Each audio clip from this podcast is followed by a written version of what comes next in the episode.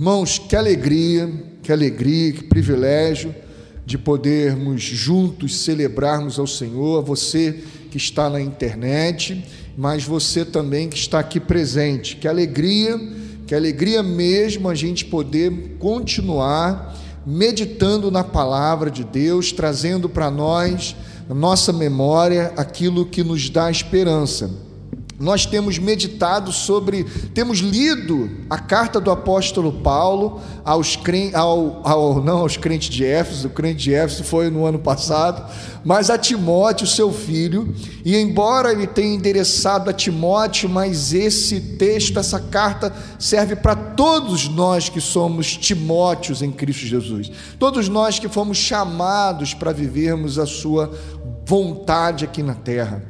Nós temos lido toda essa carta baseado naquela recomendação ou na orientação que o apóstolo Paulo vai dar ao Timóteo, lá no capítulo 3 da segunda carta, dizendo assim: Mas tu permanece nas coisas que aprendeu. Ou seja, nós estamos lendo para que a gente permaneça no caminho daquilo que nós temos aprendido em nome de Jesus. Para tanto, abra sua Bíblia lá em 2 Timóteo, capítulo 3, 2, capítulo 2, 2 Timóteo, capítulo 2, e vamos ler o verso de número 8 ao verso de número 13. 2 Timóteo, do verso número 8 ao verso de número 13. Diz assim palavra do Senhor: Lembre-se de Cristo Jesus ressuscitado dos mortos, descendente de Davi, conforme o meu evangelho, pelo qual sofro e estou preso como criminoso. Contudo, a palavra de Deus não está presa. Por isso tudo suporto por causa dos eleitos, para que também eles alcancem a salvação que está em Cristo Jesus com glória eterna. Esta palavra é digna de confiança. Se morrermos com Ele, se morremos com Ele, com Ele também viveremos. Se perseveramos com Ele, também reinaremos. Se o negamos, Ele também nos negará. Se somos infiéis, ele permanece fiel, pois não pode negar a si mesmo. Amém? Eu quero destacar, eu quero sublinhar hoje com vocês essa frase que o apóstolo Paulo vai falar ao Timóteo.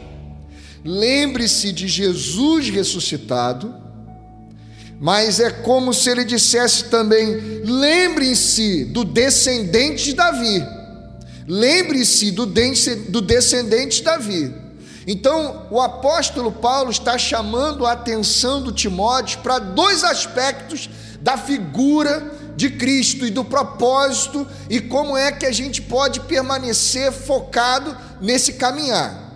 Primeiro é trazer a nossa consciência a, a ressurreição como um fato, a ressurreição como verdade, a ressurreição como princípio de fé. E a gente conversou bastante sobre isso. Por quê? Porque, irmãos, nós estamos aqui nesse ambiente, e esse ambiente agora para nós é um ambiente místico. Não é um ambiente mítico, é um ambiente místico. Mas não é um ambiente misticista, é um ambiente místico, porque quem crê aqui que Jesus está entre nós, irmãos? Quem crê? Amém? Nós cremos que onde estiverem dois ou três reunidos no nome dele, lá ele é.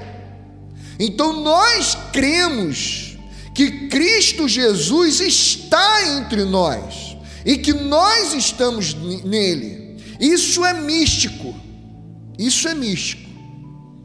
Isso é místico. Mas não é misticista. Por quê? porque nós não realizamos uma magia para tentar baixar a divindade entre nós. Nós não realizamos um ritual que vai fazer a presença de Deus descer até nós. Não. Nós cremos que nós estamos aqui porque fomos trazidos pela presença de Deus. Nós cremos que nós estamos aqui porque o amor do Pai, a graça do Filho, nos trouxe pela comunhão do Espírito a convivermos. Então isso é místico. Então, para nós, a ressurreição é um fato. Para nós, a ressurreição é um princípio, é um fundamento de fé. Nós caminhamos crendo na ressurreição e nos esperançamos crendo na ressurreição. Mas existe um outro fato que é fundamental para nós permanecermos no caminho. Qual é? Lembre-se do descendente de Davi. Por que, que ele está falando do descendente de Davi? Porque ele está evocando a ideia do rei, ele está evocando a ideia do Senhor, ele está evocando a ideia da soberania, ele está evocando a ideia de um trono, ele está evocando a ideia de um governador, de um governante. Irmãos, nós cristãos, não cremos em nenhum sistema ideológico capaz capaz de produzir aquilo que Atos 2 vai dizer para nós. E todos os dias eles se reuniam e comiam juntos e partilhavam a mesa, o partir do pão, estavam unidos em orações e tudo tinham em comum. Nós não cremos em nenhum sistema humano que seja capaz de produzir isso. Nós não nos agarramos à direita, ainda que a gente possa ter uma militância política com esse viés, mas nós não cremos na direita. Nós não nos agarramos à ideia da esquerda, que no Brasil não tem nada disso, no Brasil que tem a disputa de poder, mas vamos lá dizer assim. Nós não agarramos, nós não nos agarramos à ideia de esquerda, porque a gente sabe que não existe um governo humano capaz de produzir justiça. Nós não nos agarramos nisso, ainda que você possa até ser militante dessa área. Há problema nenhum, mas nós não fazemos disso a motricidade para a nossa vida. Nós não fazemos disso aquilo que nos move, nem muito menos a nossa esperança. Nós cristãos cremos é no reino de Deus, que é para além de direita e de esquerda. Nós cristãos cremos é no governo do Senhor. Nós cristãos não cremos que é possível os ímpios viver a moralidade cristã, irmão. Eu vou repetir. Nós cristãos não cremos que é possível os ímpios viverem a moralidade cristã. Não tem como, porque estão mortos. Não tem como exigir dos ímpios que eles não pratiquem aborto, eles vão praticar. Não tem como exigir de ímpios que eles não mergulhem nas imoralidades sexuais, eles vão praticar. Não tem como exigir dos ímpios que eles não vivam em corrupção, de, seja de de várias formas eles vão praticar. Por quê? Porque há coisas que são inerentes só ao novo nascimento. Os irmãos estão entendendo? Há coisas que são inerentes ao novo nascimento. É, é mais ou menos eu, eu você ser levado. Exemplo, você vai viajar num país lindo e maravilhoso, você vai na Itália.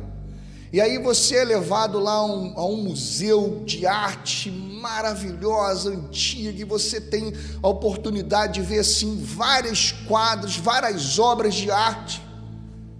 E você é levado lá.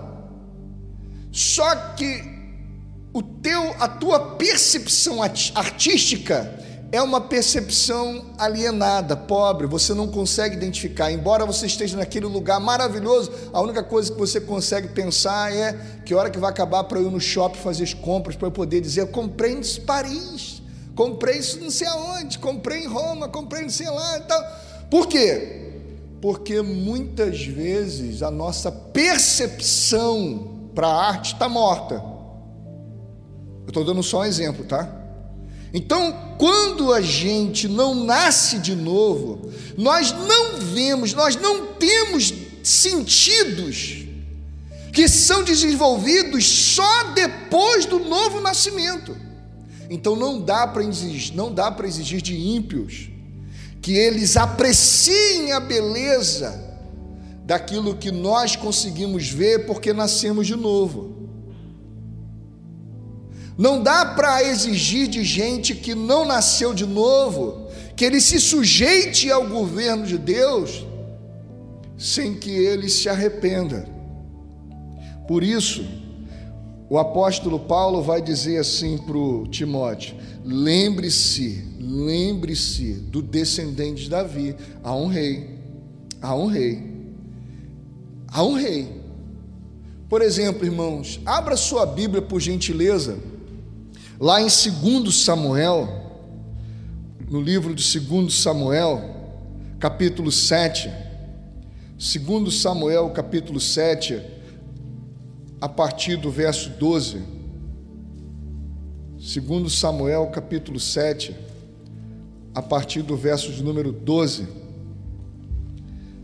Onde você lembra muito bem que Davi falou para Deus que ele queria constru construir uma casa para o Senhor morar, porque o Senhor estava habitando em tendas e ele estava morando num palácio muito lindo e tudo mais. E lá, no verso 5, Deus manda Natã, o profeta Natã, dizer uma coisa para ele: Vai dizer ao meu servo Davi, Davi que assim diz o Senhor: Você construirá uma casa para eu morar? Não tenho morado em nenhuma casa desde o dia em que tirei os israelitas do Egito tenho ido de uma tenda para outra, de um tabernáculo para o outro. Por onde tenho acompanhado os israelitas, alguma vez perguntei a algum líder deles, a quem ordenei que pastoreasse Israel, o meu povo, por que não me construiu um templo de cedro? Agora, pois, diga meu servo Davi: Assim diz o Senhor dos Exércitos eu os tirei das pastagens de onde você cuidava dos rebanhos, para ser o soberano de Israel, o meu povo. Sempre estive com você e por onde andou, eliminei todos os, todos os seus inimigos. Agora eu farei tão famoso quanto os homens mais importantes da terra e providenciarei um lugar para Israel, meu povo, e os plantarei lá para que tenham o próprio lar e mais e não mais sejam incomodados. E aí ele dá um salto, eu queria dar um salto com você lá para o verso número 12, que diz assim: Quando a sua vida chegar ao fim e você descansar com seus antepassados, escolherei um dos seus filhos para sucedê-lo um fruto do seu próprio corpo, e eu estabelecerei o reino dele. Será ele quem construirá um templo em honra a meu nome, e eu firmarei o trono dele para sempre. Eu serei seu pai, ele será o meu filho. Quando ele cometer algum erro, eu punirei com o castigo dos homens, com açoites aplicados por homens. Irmãos, você lembra que Jesus foi o quê? Castigado. Mas pelos seus erros? Não. Mas porque ele levava os nossos erros. Porque ele levava os nossos pecados. Mas nunca retirarei dele o meu amor. Este é meu filho amado em quem eu tenho enorme prazer. Como retirei de Saul, a quem tirei do seu caminho Quanto a você, sua dinastia e seu reino permanecerão para sempre diante de mim, o seu trono será estabelecido para sempre. De quem você acha que Natan estava falando? De Salomão ou de Cristo Jesus, filho de Davi? Os irmãos entendem? De quem você acha que Salomão estava se referindo? A quem você acha que Salomão estava se referindo? A, a, perdão, a quem você acha que, que Natan estava se referindo? A Salomão ou a Jesus de Nazaré? Era Jesus de Nazaré. Era Jesus de Nazaré. A Bíblia vai dizer para nós, irmãos, lá em, em Isaías capítulo 11, que um que um rebento viria, que do ramo, do ramo de Jessé, viria um rebento, viria um renovo, viria um fruto, que governaria as nações, que seria Senhor. E é interessante, irmãos, que essa palavra lá no hebraico que vai trazer lá daquele ramo no, eh, que vai trazer lá a ideia do fruto, né, que vai trazer a ideia daquele galinho pequeno que começa a brotar na figueira. Por exemplo, irmãos, você sabia que uma figueira pode durar cerca de dois mil anos? Você sabia que pode durar cerca de dois mil anos? Ela pode durar cerca de dois mil anos. E ela também pode passar por um período de, de não dar fruto de 100, 200 a 400 anos. E quem olha para ela pode achar que ela está morta. Pode achar que ela está morta. Só que depois de 400 anos, um brotinho, que é essa ideia de Isaías 11, começa a surgir. Começa a surgir. Quem olhava achava que aquilo não ia dar fruto nenhum, que aquilo já estava morto. Quem não conhece acha que já está morto. Mas mesmo depois de 400 anos, um pequeno galinho começa a surgir e ela começa a se renovar. É uma figura de linguagem para falar da descendência, do reinado, da soberania, daquilo que esteticamente parece estar morto, mas que essencialmente continua vivo. Lembre-se de Davi, lembre-se do descendente de Davi. Lá em Atos capítulo 7, 48, o apóstolo Pedro vai dizer: Olha, Deus não habita em templos feitos por mãos humanas, porque o templo, a casa que o descendente Davi iria construir, na verdade somos nós, é a relação. Então, quando nós estamos ouvindo o apóstolo Paulo chamar a atenção de Timóteo, lembre-se do descendente Davi ele está evocando essa consciência de senhorio, ele está evocando essa consciência de reinado, ele está evocando essa consciência de governância, ele está evocando essa, essa consciência de soberania. De que, embora possa esteticamente parecer que está morto, para quem não conhece, olha lá aquela árvore seca, já mais de 200 anos seca, mas está lá, com seus galhos tudo murcho. Quem olha pode achar que aquilo está morto. Quem não conhece pode achar que aquilo está morto, mas mesmo depois de 400 anos, um raminho começa a dar sinais que aquilo está vivo e que aquilo vai frutificar. Lembre-se do descendente de Davi meus amados irmãos, há uma há uma travessia que a gente tem que fazer na vida como como servos do Senhor, como filhos do Senhor. Você lembra muito bem que o povo de Deus foi chamado para fazer pelo menos duas travessias. A primeira travessia foi lá com Moisés. Qual foi a primeira travessia que o povo de Deus fez? Foi a travessia do Mar Vermelho. Foi a travessia do Mar Vermelho. Foi a travessia que simbolicamente trazia a ideia de um novo nascimento. Era a travessia, irmãos, que simbolicamente trazia a ideia de que aquele povo ali estava nascendo, era como se fosse um batismo. Por exemplo, abra sua Bíblia em 1 Coríntios capítulo 10. 1 Coríntios capítulo 10.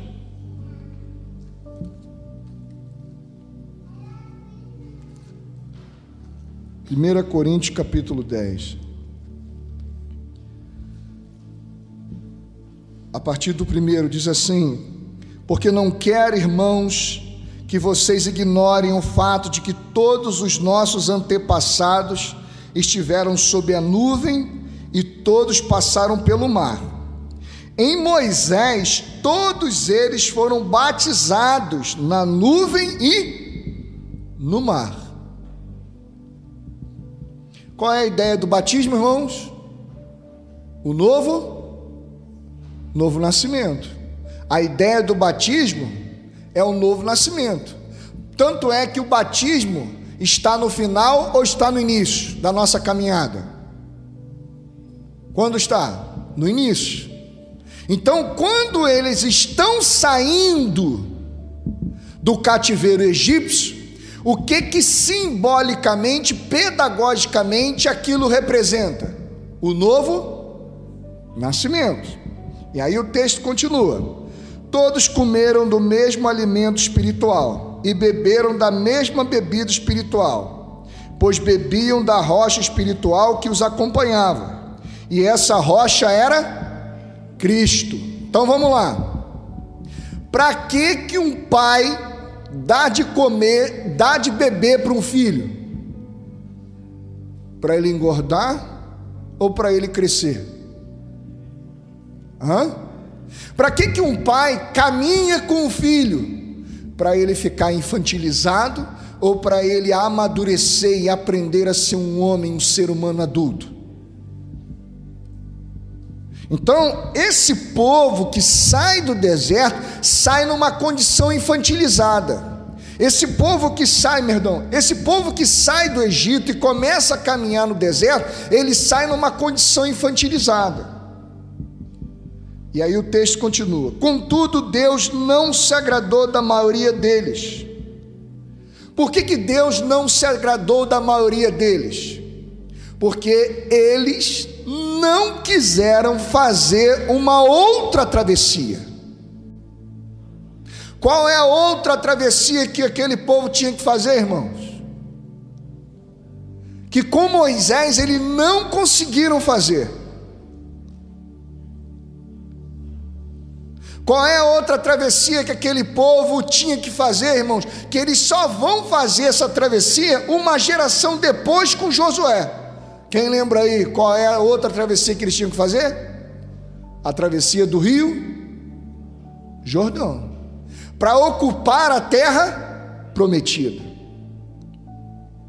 Por quê? Porque a travessia do rio Jordão que iria dar para eles a terra prometida, a terra que mana leite e mel, era uma travessia que precisava ser enfrentada com maturidade. Era a travessia da fase infantil para a fase de amadurecimento. Era a travessia da fase onde Deus cuida de mim para a fase agora eu assumo responsabilidade diante de tudo que eu vi Deus fazer em mim, por meio de nós, em favor de nós, melhor dizendo, e agora Ele quer fazer através de nós. É a travessia da infantilização para o amadurecimento.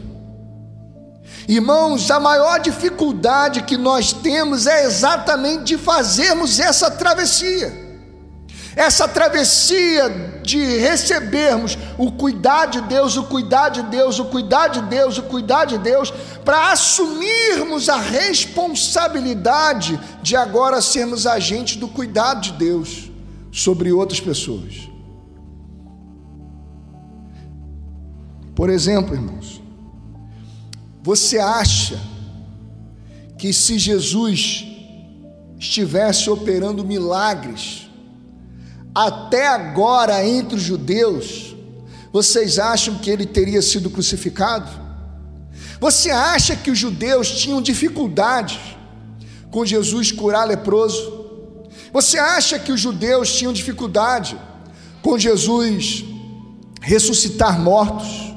Você acha que Jesus, que os judeus tinham dificuldades com Jesus curar cegos, aleijados, mancos, multiplicar pães e peixes? Vocês acham que Jesus teria alguma dificuldade com o povo se ele estivesse operando esses milagres até agora lá em Israel? Você acha que ele seria crucificado, irmão? Tanto é que quando Jesus multiplicou pães e peixes, o que, que a multidão tentou fazer com Jesus à força? Quem lembra? A multidão tentou aclamá-lo rei à força. Por quê? Porque quem não quer, quem não quer, no seu estado infantilizado, tá com sede, vem água na mão. Tá com frio, vem um foguinho que te esquenta. Tá com calor, vem a sombrinha na tua cabeça. Quem não quer, irmãos, que a roupa que você gosta, aquela roupa da hora, não fique velha? Quem não quer, estou com vontade de comer a carninha, quero comer um churrasquinho e o negócio brota lá.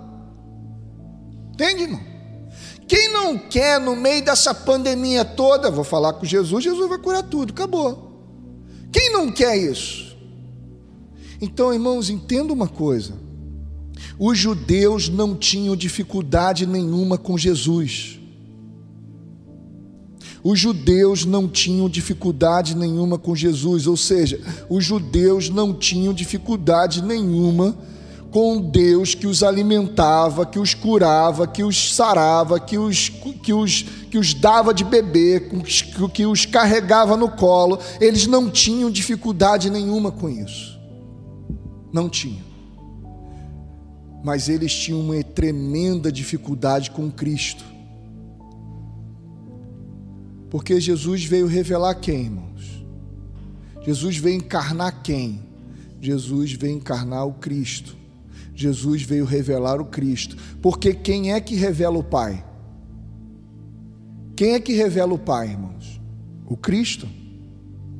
E quando ele começou a revelar o Pai, quando ele começou a revelar o Cristo, quando ele começa a revelar o Cristo, e ao revelar o Cristo, ele vai evocar o senso de família. Ao, ao revelar o Cristo, ele vai evocar a responsabilidade dos filhos de Deus para com seus irmãos. E quando ele começa a fazer isso, os judeus começam a ranger os dentes. Como assim eu vou abrigar gente que não se esforçou como eu me esforcei uma vida inteira para obter o favor de Deus? Como assim eu e ele vamos estar sentados à mesma mesa, e eu agora vou me sacrificar em favor deles. Como assim eu vou ocupar os lugares por meio dos concursos públicos? E ao invés de estar lá para tirar onda que eu estou concursado, eu na verdade vou estar lá para me afligir e me angustiar pelos meus irmãos que ainda não conhecem o Pai como eu conheço. Como assim, no meio de uma pandemia, todo mundo pensando em se salvar, todo mundo pensando em se safar, eu vou sair do meu lar para acudir alguém que nem a Deus, e vou colocá-lo no meu carro, vou, vou, vou, enfim, ligar para uma pessoa que nem estava aí. Como assim? Como assim? Quando Jesus começa a revelar o Pai que evoca a responsabilidade dos filhos, Aí todo mundo começou a ranger os dentes contra Jesus. Os irmãos estão entendendo? Por que isso? Porque isso é a travessia da infantilidade para onde? Para a maturidade. Isso é a travessia da criança, da criança, porque tem uma fase de criança. No nosso caminhar existe uma fase de criança sim, mas nessa caminhada, ao permanecer no caminho, você começa a se tornar um adulto, um ser humano pleno, um ser humano perfeito. O que é um ser humano pleno, um ser humano perfeito? É um ser humano maduro que cuida de outros, gera vida. Gera vida. Gera vida.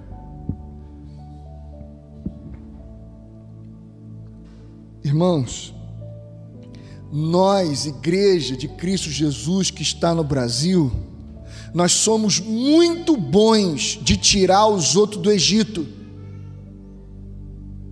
mas nós somos muito ruins de fazer o povo entrar na terra prometida.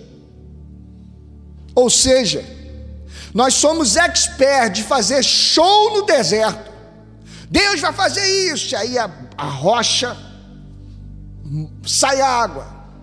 Aí Deus já fazia aquilo, aí desce comida, arruma emprego, passa em concurso público. Gente tem experiências com curas, gente tem experiências com maravilhas. Irmãos, a igreja está cheia dessas experiências e glória a Deus.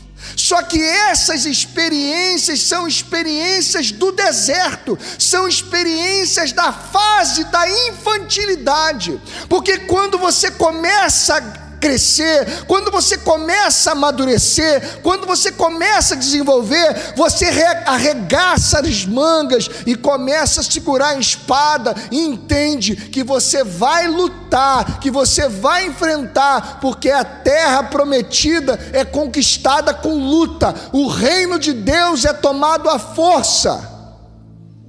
O que, que significa? Significa que eu vou lutar contra a minha infantilidade de ficar ali com os braços cruzados, só esperando Deus me dar na boca. Não, agora eu vou me levantar e vou assumir o meu papel e a minha responsabilidade no mundo para cuidar dos meus irmãos que ainda não conhecem a graça, não conhecem o Pai como nós conhecemos.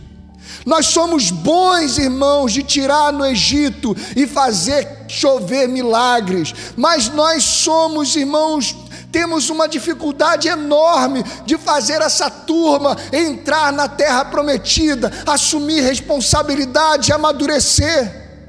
E com o advento, irmãos, das igrejas em cada porta, sabe o que, que muita gente faz? Quando você começa a falar, olha, vocês vêm a mim por causa do pão que perece, mas vocês não vêm a mim por causa do pão que permanece.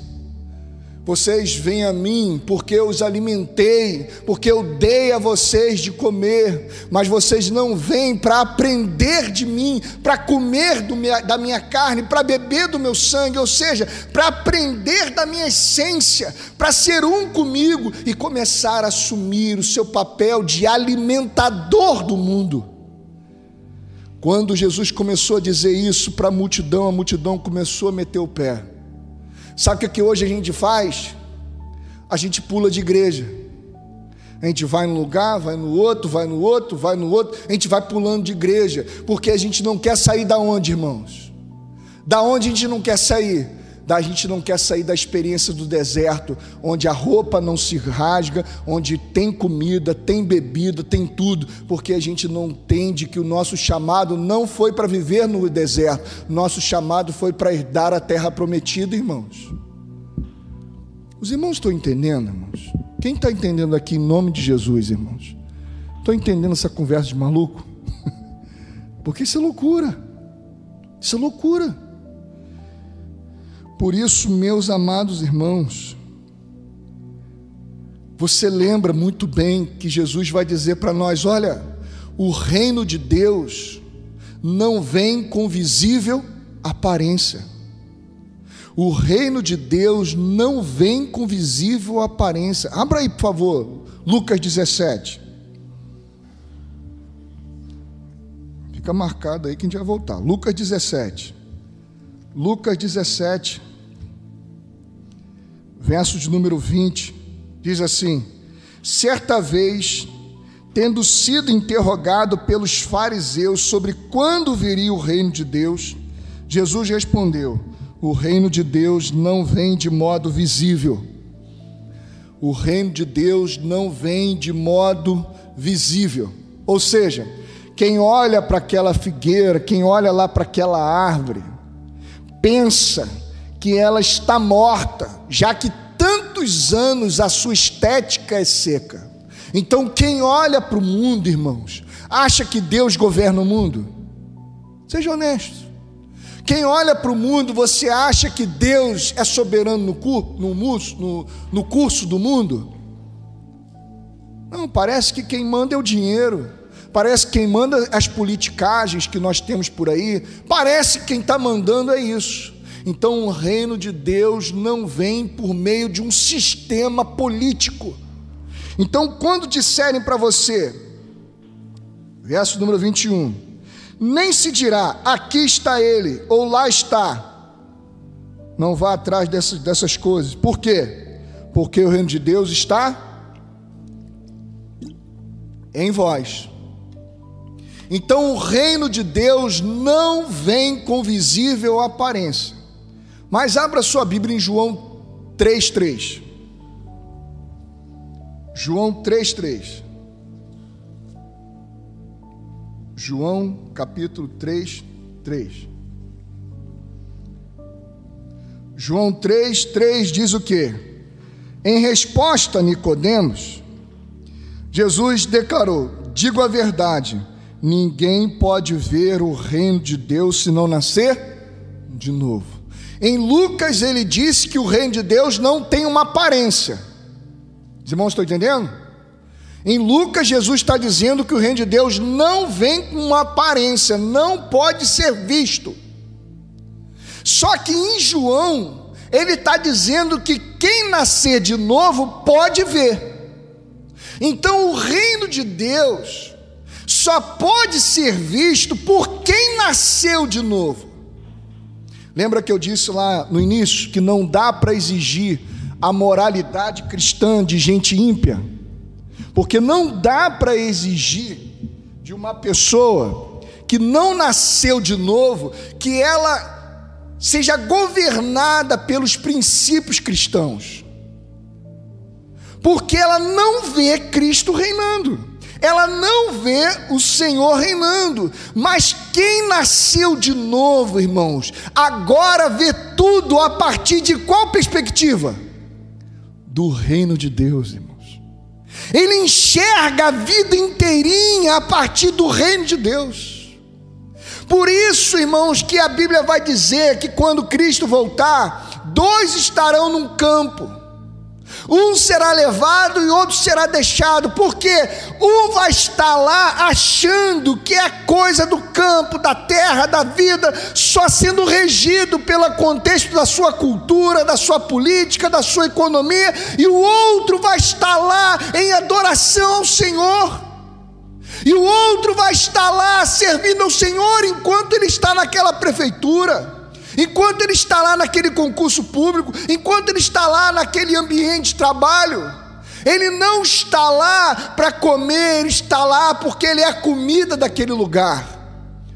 Irmãos, a palavra hebraica para adorar não é se prostrar, não é se curvar. A palavra hebraica para adorar é trabalho, é trabalhar. Não tem essa novelinha que tu está assistindo aí. Pode assistir, não tô, mas é novelinha. Não chega nem perto daquilo que realmente o primeiro casal era. Tem essa novelinha que você assiste aí, que retrata Adão e Eva lá como panaca, bobão. Uma coisa, irmãos, é ser sem pecado. A outra coisa é ser pamonha. Uma coisa é não ter a malícia, a maldade do pecado. A outra coisa é ser ingênuo. Irmãos, Adão e Eva eram reis. Eles governavam o jardim. Não eram pamonhas, era gente que nomeava, era gente que dava nomes. Era gente que tinha autoridade sobre a criação, não era um casal de panaca. Era gente que trabalhava, porque Deus colocou o homem no jardim para adorar, Deus colocou o homem no jardim para trabalhar. Isso é adorar. Então, amados irmãos, quando nós somos convertidos por Cristo Jesus, não vem sobre nós uma unção de panaca de pamonha onde nós ficamos num ambiente de igreja só pedindo para Deus nos abençoar, nos abençoar. Nós assumimos o nosso papel de príncipes e de princesas, nós assumimos o nosso papel de filho de rei, e tudo que fizemos e tudo que fazemos, fazemos para proclamar que o universo tem um Senhor, fazemos para proclamar que o universo tem um dono, fazemos para proclamar que o universo tem um rei de maneira que tudo que fazemos não visa a preservação da nossa vida, pelo contrário, tudo que fazemos visa a manifestação da vida que há em nós. Você está entendendo, meu irmão? Você está entendendo? Por isso, você vê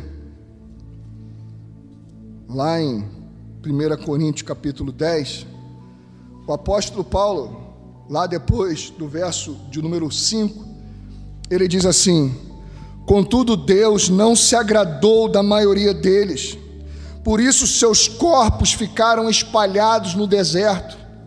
Gente que não quer amadurecer acaba morrendo existencialmente nesse período de deserto. Gente que se recusa a crescer vai minguando no deserto. Essas coisas ocorreram, olha o que o verso número 6 está dizendo para a gente, irmão. Presta atenção em nome de Jesus. Essas coisas ocorreram como exemplos, como parábolas, como tipos, como pedagogia. Preste atenção que nós estamos ouvindo a carta de papai. Papai é pedagógico, pedagógico, nós temos um pai essas coisas ocorreram como pedagogia, como um quadro pintado para, pelo nosso Pai para nos ensinar o princípio e o propósito da vida. Essas coisas ocorreram como pedagogia para nós, para que não cobicemos coisas mais como eles fizeram, nem sejam idólatras como alguns deles foram, conforme está escrito: o povo se assentou para comer e beber e levantou-se para entregar a farra. Não pratiquemos imoralidade como alguns deles fizeram, que num só dia morreram 23 mil. Não devemos pôr o Senhor à prova, como alguns deles fizeram e foram mortos por serpentes. E não se queixem, como alguns deles se queixaram e foram mortos pelo anjo destruidor. Meu amado irmãos, nós estamos num tempo de escuridão para a humanidade, mas nós continuamos vendo como a luz do sol brilha.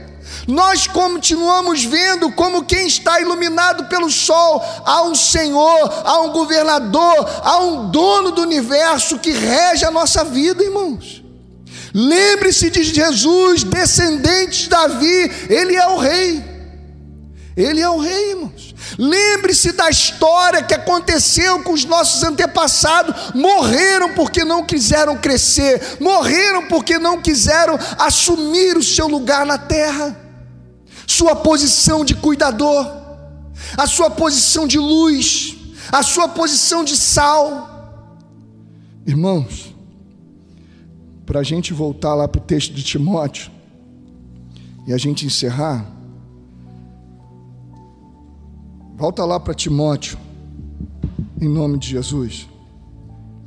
Volta lá para Timóteo. Verso número 9: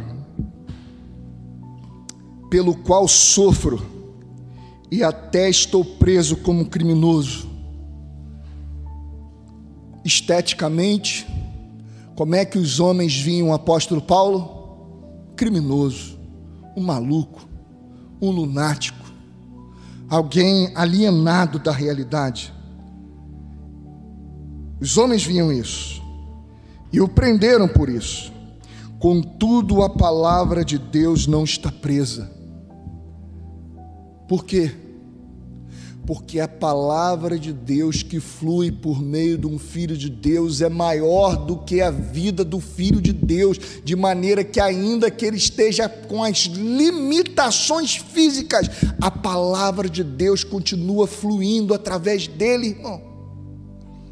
Porque presta atenção, irmãos. Olha o verso de número 10. Por isso tudo suporto por causa dos eleitos Sabe por que, que o apóstolo Paulo aguentava o rojão? Por causa dos eleitos. Ou seja, ele sabe que tinha gente que teria que ser alcançada ainda pela graça. Ele sabe que tudo aquilo que estava prendendo a circunstância dele poderia ser usado para alcançar a gente que é eleita pelo nosso Pai. Irmãos, em nome de Jesus, quando você estiver sofrendo, quando você estiver passando por alguma coisa, alguma privação, não pense que você é um pobre coitado. Não, pre, não pense que a palavra de Deus está limitada, seja pela sua condição física, seja pela sua condição financeira, porque nós vimos aqui o testemunho da irmã Marta com o pai dela seja pela condição financeira, seja por qualquer condição, sofra, lembrando que existem pessoas à sua volta que precisam ser alcançadas pela graça do nosso Pai. Não entre por um caminho de murmuração quando as coisas estão indo mal para você. Não entre por um caminho de reclamação quando as coisas estão ficando difíceis para você. Se agarre na promessa de que Deus fez da sua vida um luzeiro e ilumina as pessoas que estão à sua volta. Os irmãos estão entendendo, irmão? Ilumina. Por quê? Porque tudo isso suporta por causa dos eleitos para que também eles alcancem a salvação que está em Cristo Jesus com glória eterna. Irmãos, lembre-se de que há um Rei glorioso. Lembre-se de que há um Senhor que governa o mundo, o universo, que, de maneira que quem não conhece lá a árvore que dura mais de dois mil anos, que pode ficar 400 anos parecendo que está morta, quando nós menos esperamos, um ramo, um broto, começa a surgir e traz a vida de novo ali. Há um rei, irmãos a um rei. E ele continua: esta palavra, isso é um cântico, isso é um cântico. Esta palavra, ou uma poesia, esta palavra é digna de confiança. Se morremos com ele, com ele também viveremos. Se morremos com ele, com ele também viveremos. Se perseveramos com ele também reinaremos. Se o negamos, ele também nos negará. Se somos infiéis, ele permanece fiel, pois não pode negar a si mesmo. Lembre-se do descendente de Davi. Há um rei, irmão. Há um rei. Há um rei que João vai dizer para nós que dele é o poder o domínio, a honra, a glória pelos séculos dos séculos. Esse rei te chama de filho e te colocou aqui no mundo como um príncipe, como um príncipe, para reinar. Colocou você aqui nesse mundo para revelar o governo, a soberania. Quem está no mundo não vê o Senhor reinar, mas quem está dentro do reino, quem está dentro do reino, o vê o tempo todo. Por isso que há pessoas que têm uma experiência e você fala assim: "Oh, glória a Deus! Como Deus é bom! Olha como é que Deus agiu assim, assim, sabe?" E quem não tem, não nasceu de novo, aí ele pensa: "Não, isso daí foi dos homens, foi não sei o quê, porque fulano de tal fez isso, fez aquilo e tal, e tal, não sei o quê." Mas quem nasceu de novo, para quem é de Deus, ele vê Deus em tudo. Você entendeu? Para quem não é de Deus, está sempre arrumando uma desculpa para não ver Deus. É como aquela história. O filhinho queria evangelizar o pai e chamar a atenção do pai por meio dos sinais. E aí ele fala para o pai assim: Pai, o cara caiu do prédio de quinto andar e não morreu. Aí o pai vai vira assim: Meu filho, foi sorte. Pai, ele caiu de novo e não morreu. Ah, meu filho, deve ter acontecido alguma coisa lá e ele não morreu. Foi sorte. Pai, o cara corre, caiu três vezes e não morreu. Aí o pai vira para o filho e fala assim: ele aprendeu a cair. Para quem não quer crer, para quem não quer crer em Deus, sempre ele vai arrumar uma desculpa, uma lógica. Mas para quem nasceu de novo, quem está dentro do reino de Deus, vê tudo, tudo, tudo a partir da perspectiva do governo do Senhor. Porque dele é o poder, o domínio, a honra, a glória pelos séculos e séculos. Amém.